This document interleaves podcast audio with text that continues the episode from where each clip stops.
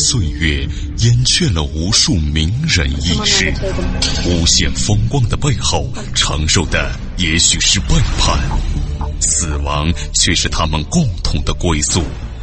历史长河沉淀了无数未知的人类文明，时光荏苒，当一切变得尘埃落定，谜底悄然揭开。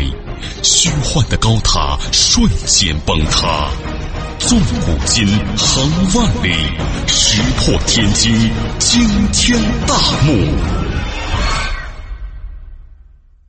各位听众，大家好，我是卧龙先生。那么，咱们这一期的惊天大幕，跟您说一说推背图预言的太平天国血腥内讧的真相。大伙儿都知道啊。唐太宗贞观年间有一本《推背图》，据说是中华第一预言书。历史上很多事情还真就被他说中了。这本书呢，因为涉嫌妖言惑众，在宋元明三代都是禁书。赵匡胤呢，当皇帝的时候看了这书，那你就是死罪。但是人的通病是什么呢？越隐秘不现的东西，人们就越想看它。古今中外研究推背图的人也不少。包括前边提到过的金圣叹。那么推背图里呢，有一卦是对应太平天国的，说头有发，一怕白，太平时王杀王，这是第三十四象。这卦其实不难解释，头有发，一怕白，就是太平军被人称之为长毛，因为太平军的人呢，都是解开大辫子留长发，不像清朝人。按满人的习俗，半个脑袋剃个精光，最后留条大辫子。至于一怕白呢，是那些广西老战士，还真从不穿白色的衣服。也许呢，杨秀清等烧炭党人出于职业特征，就忌讳白色啊。杨秀清烧炭的嘛，烧炭穿白，那不都黑了吗？他这工作服就不允许这个浅色。关键是后头两句。太平时王杀王，如果是一千多年前就已经预测到了太平天国会发生天津事变，那就不能不说，这的确是高人写的一本奇书了。一八五六年九月初，天津城外秦淮河通往长江出口处，江水啊被染成了血红色的。据当时的记载呢，说接连捆绑。即黄衣黄褂者，这些尸体顺河漂流，数不胜数，令人十分震惊。江南大营的清军断定太平天国一定是发生内讧了。清军还真猜对了，太平天国果然发生了大事件。怎么回事呢？要想了解清楚，还得从江南大营和江北大营说。太平天国定都南京之后没有多长时间，清军呢就在南京城的。东南郊建立起了江南大营，一来呢用来困住天津，二来可以庇护江苏、常州、苏州这些产粮区。另外呢，在扬州城的北郊又建立起了江北大营，以从上游威胁天津，并庇护淮北一带的产盐区。这两个大营就像定时炸弹似的，安在天津的两边了。随时的威胁着天津的安全。一八五五年初，太平天国的北伐军虽然已经全军覆没，但是呢，西征军的形势还不错。第三次攻克武昌，曾国藩这个时候被困在南昌孤城，皖北等地呢也都还在太平军之手。一八五六年的年初，在东王杨秀清的指挥调度之下，太平军呢先击破镇江城外。击扬州之敌，击溃江北大营。随后呢，又调回围困南昌的石达开部，在石达开外围作战，并调走清军主力的掩护之下，太平军猛扑江南大营，一举将其击破。长期和太平军顽强作战的清军将领向荣战败之后上吊自尽，天津为解。洪秀全呢，算出了心头一口恶气。那么就在巨大的胜利的后头，咱们说也隐藏着巨大的危机。外患刚去，内忧又起。问题就出现在太平天国的领导体制上。这个稍微了解一点历史，您就知道，太平天国呢，本是一个天王加上东西南北翼这五个王，天王高高在上，东南西北四王呢都受东王杨秀清的节制。但是呢，在一八五二年的时候，这个咱们得说一下，南王冯云山已经死于蓑衣渡一战，西王萧朝贵死于同年的长沙之战。这样呢，首义最高领导层就剩下天王洪秀全、东王杨秀清、北王韦昌辉、一王石达开。那么，矛盾最深的就是天王和东王的关系。那个时候不是应该最好吗？他他怎么会矛盾最深呢？这里边有套头。按照太平天国的宗教理论，天王洪秀全呐是上帝次子，就是二儿子。这可能是当初啊，这位洪天王研究这拜上帝教也不太用心，这没研究明白，留下疏漏了。次子二儿子，那就说明呢，上面有一爹，还有一大哥。虽然说自己是上帝派来拯救人间最高代表。但是东王杨秀清在举义前头，曾经做过一件事儿。因为在太平天国举义之前呢，人心动乱，大伙儿这个思想动摇不稳定，心说跟着他有没有出路啊？就在要散帘子的这个时候，他和西王萧朝贵联手搞了天父天兄下凡的把戏，并且得到了洪秀全后来的追认。咱们说洪秀全也不得不承认。要是揭穿的话，那就大伙全都露馅儿。杨秀清、萧朝贵，要不是什么天父天兄，你洪秀全又算得上什么上帝次子？所以杨秀清就成了天父附体，萧朝贵就天兄附体。但是呢，那时候行，到了日后一实践，这矛盾就出来了。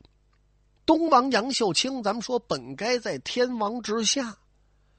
但是他呢，时不时的就可以以天父下凡的名义，直接的越过洪秀全，给太平军发号施令。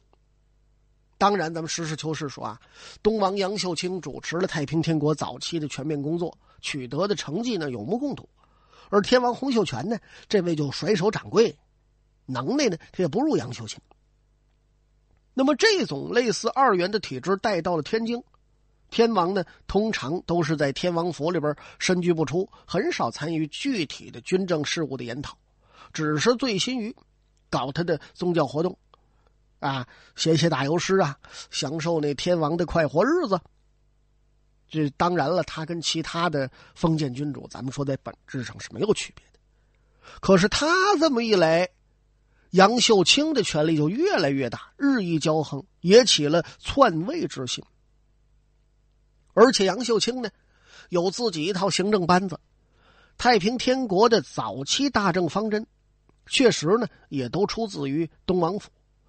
到后来，大家呢都为东王之命令是从。杨秀清呢，他既然大权在握，慢慢的就有点心高气傲了，就不把这洪秀全放在眼里了。那至于说韦昌辉、石达开。燕王秦日刚这些老兄老弟儿，那那更不在话下了。为什么洪秀全他都看不上？哎，这性质慢慢您注意可就变了。从最初的结义兄弟，变成了上下的臣属关系。到后来一指气使，盛气凌人。韦昌辉这些人呢，为求自保，只好对杨秀清是曲意奉迎。据说呀，这个杨秀清纵欲过度。酒奶不能入，啊，就是这个男性方面出现问题了。韦昌辉呢，为这个事儿还特意的为杨秀清四方发榜求医，这得好好治治啊。这是讨好，其实就是。更有甚者呢，韦昌辉的哥哥因为得罪杨秀清被五马分尸了，就连韦昌辉本人也让杨秀清揍了好几百板子。到后来站都站不起来了，但是在当时的那种情况之下，以他韦昌辉的实力，根本连言语都不敢言语，只能是隐而不发。除了这个呢，危险依然存在。因为自从西王萧朝贵见上帝去之后，太平天国里就只有杨秀清可以合法通审，所以每当杨秀清要表演他的保留节目的时候，大家都很紧张啊，伏败于地，汗不敢出。你说这玩意儿要命不要命？跪在那儿，哆里哆嗦，战战兢兢，生怕东王借天父发怒为名，把自己给斩喽。甭说斩了，打一顿犯不上啊。洪秀全的二哥呢，叫洪仁达，就曾经因为小事儿得罪个杨秀清。杨秀清一看兔崽子有仇不报非君子，就借着天父的名义，把这洪仁达绑上，差点给宰了。北王韦昌辉、翼王石达开等人呢，知道杨秀清忌讳他们，更是十分谨慎，心存畏惧。甚至啊，到最后，咱们说。高高在上、十分庄严的天王洪秀全，也屡次的被杨秀清惩罚。据《贼情会转》上有这么个记载，说太平军中别男女，普通士兵呢见不到女人，但是洪秀全呢妻妾成群，军中有人就憋不住了，夜间呢偷窥了洪秀全和妃子们行男女之事，啊，不巧。怎么回事呢？让更衣的妃子就发现了。洪秀全一看，这还了得！好大的狗胆！夫妻之事那是秘密我的很多信息你都知道，那还了得？这是不是不能让你看啊？简直的呀！那怒不可，把这人绑上要杀头。但是杨秀清对这个事儿不以为然，于是他咣当一声躺地下了。过了三分钟，起了，摇身一变。再次以天父下凡的这种假象训斥洪秀全，说：“儿与兄弟共打江山，杀人大事，何不与四弟共同商议啊？此需重罚。四弟是谁呀？那就是杨秀清啊。重罚呢？怎么罚呀？就是不是杀头了，就是打洪秀全屁股。洪秀全有苦说不出啊，跪下认罚吧。幸好有其他兄弟。”说情愿意替天王受罚，杨秀清呢也得见好就收啊，最后免此一打。当然，您可记住啊，这都是到最后矛盾爆发前期埋下的祸根。那么到了打破江南江北大营之后，杨秀清更是野心膨胀，他想趁势逼着洪秀全禅位。那么关于杨秀清想要篡位的事儿呢，版本很多，大小。差不多大同小异的意思，一般的都是说杨秀清假称天父下凡，说四弟杨秀清如此大的功劳，怎么才九千岁啊？洪秀全一听呢，惴惴不安，惊恐万状，说这这这，呃，对对对对对对，四弟应称万岁。这天父又说了，那即东王是万岁，东王世子呢？洪秀全一听，对对也是万岁，他世世代代都是万岁。哎，杨秀清乐了。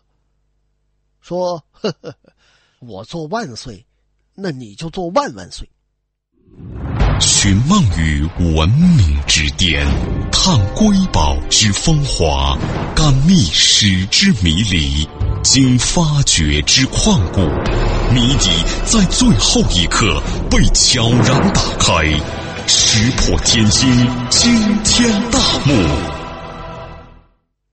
其实呢，还有人。写了一本书，叫《太平天国战记》，里边记载了另一个版本。说杨秀清啊，在图谋篡位之前，已经做好舆论准备了，在科考中故意出了个题目，叫“四海之内有东王”，意图非常明显。后来呢，杨秀清假装生病，要洪天王前去探视。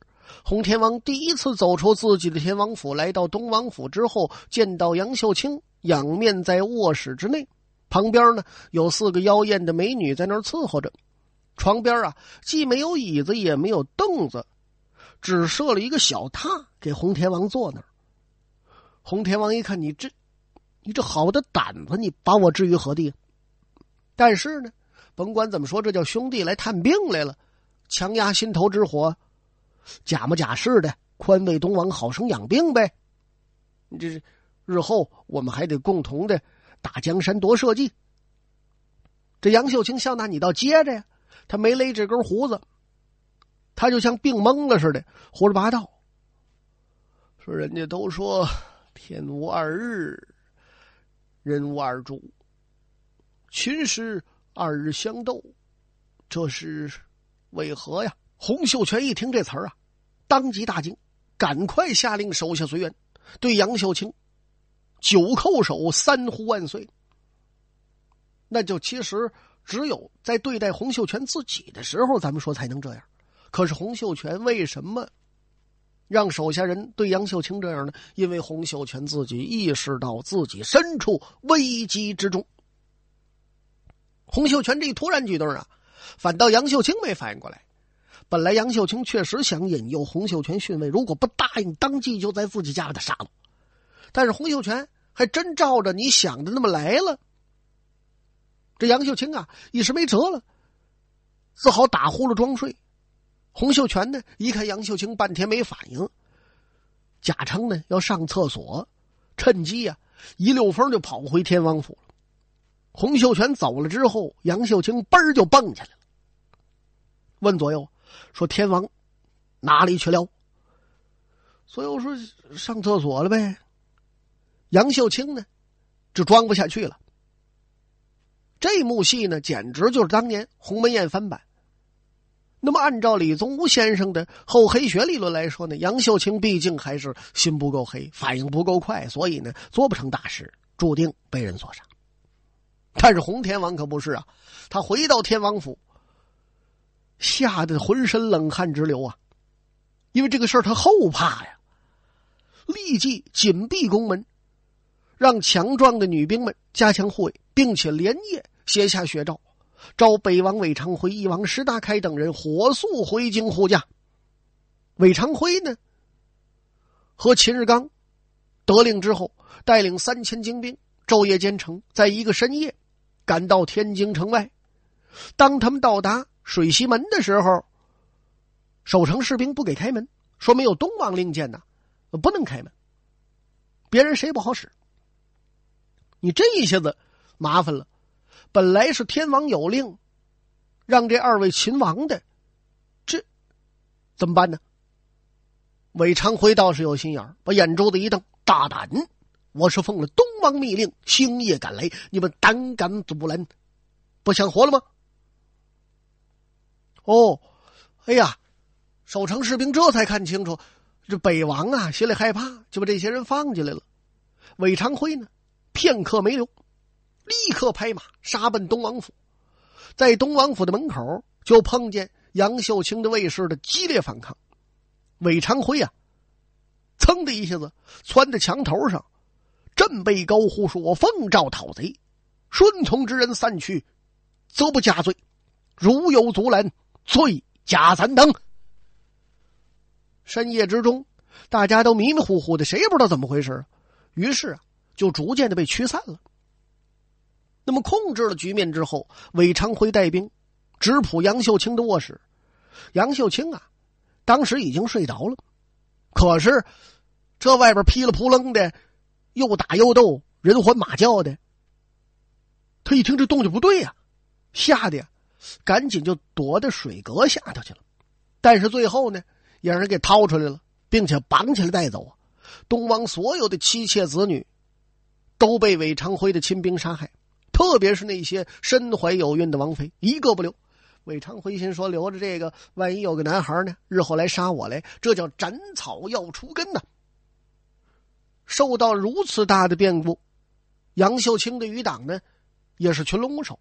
三千多位原来东王的部下在惶恐之下受骗了，前去投诚。因为北王说了，北王说天王说的，只要跟杨秀清划清界限，罪魁祸首是他一个，从者不问呢。我们老婆孩都有，我们这地位也不低，就去吧。投诚去了，倒了霉了。韦昌辉张开大网那儿等着呢，杀了个遍地流血呀，一个不剩，全给收拾了。随后呢，韦昌辉又下令关闭城门，全力捉拿杨秀清的余党。这时候就剩不下多少了。反正半个月的时间呢，天津城内血雨腥风，近两万的革命精英一时之间被屠杀殆尽。那么此时的事件呢？咱们说已经变成了杨秀清篡位未成，而韦昌辉叛乱又起。韦昌辉的暴行呢，最终引起了天津城内剩余人马的共愤。在洪秀全的号召之下，这些人反攻韦昌辉，并且将其拿下。洪秀全在第一时间下令将韦昌辉五马分尸，并且逮捕了同党燕王秦日刚，将其斩首示众。而洪天王经此大变，心里也多出个心眼对外人呢心存畏惧，只相信自己家族中人。虽然石达开身负众望，但是呢，洪天王对他也起了疑惧之心，生怕他又成了杨秀清第二。于是洪秀全。把大权分为两半军权呢交给英王陈玉成、中王李秀成等人，政权呢则分给洪秀全的胞兄洪仁发、洪仁达。而正是如日中天、当打之年的石达开反而闲居天津，无所事事。那么，咱们再来说说洪秀全的胞兄洪仁发、洪仁达这俩，虽然说呢是个宗教迷，但是呢却喜好贪恋财物，自己无才无能。但是呢，又偏好不懂装懂，还自以为得计。得了权之后，又日渐专横。年轻气盛的石达开就受不了这俩，心说：“你们什么不懂，干什么不行，吃什么不剩，稀里糊涂一脑袋浆子，还指挥我呀？”所以心里很不高兴。这个时候呢，他手下有个谋士说：“大王既然深得军心。”何必在此受制于人呢？中原不易拿下，何不挺进四川，做一番当年刘玄德的鼎足之业？石达开一听，觉得有点道理啊，决心离开天津，自立门户，不再受洪氏兄弟的夹板气。跟随石达开而去的人，竟有十多万人，狠狠的在太平天国的墙角上挖了一下子。到了一八五九年，石达开大军从江西东部抚州一带杀入浙江西部的金华衢州一带，最后呢又辗转的进入福建。下底之后，进入赣南。从此呢，江西无一完土，都被太平军蹂躏。紧接着呢，石达开又两入湖南，打算呢向四川进军。一八六三年，石达开一看四川早有防备，率军呢进入西南贵州一带。这个地方就是穷山恶水了，地势险要。石达开呢屡遭当地苗人勒索，终于在大渡河前遭遇当地土司和清军的夹击，进退无路，陷于绝境。因为军中粮尽，大家忍饥挨饿，战斗力丧失殆尽。无奈之下，石达开自请入骆秉章军帐之中。骆秉章说：“你来投降来了吗？”石达开说：“呵呵，我来求死，先为士卒请命。你放过那些剩余将士的性命吧。”骆秉章说：“好。”最终呢，石达开被凌迟处死。他的两个儿子，一个五岁，另一个刚刚出生数日，听说呢被清廷收养。养活到一十八岁之后，才凌迟处死。石达开的残部两千多人，包括他的十几个王妃，最终呢被屠戮的一干二净。当年英姿勃发一代一王，最后落得如此下场。更加戏剧性的是呢，杨秀清被杀的那一天，后来被洪教主定为东王升天节，不知道这是对杨秀清的纪念，还是对韦昌辉的嘲讽。君臣内讧，兄弟相残，太平天国赖以维系的拜上帝教的宗教权威体系，终于被天津事变的血腥屠杀撕下了面纱。事变之后，石达开的出走，更是让太平天国从此内政不修，人心个别。军中当时流传歌谣说：“天父杀天兄，总归一场空。”打打包裹回家转，还是做长工。所以有人说，太平军的革命也不过如此。好了，各位亲爱的听友，这一期的惊天大幕到此为止，就全部为您播讲完了。感谢您的收听，我是卧龙先生，咱们再会。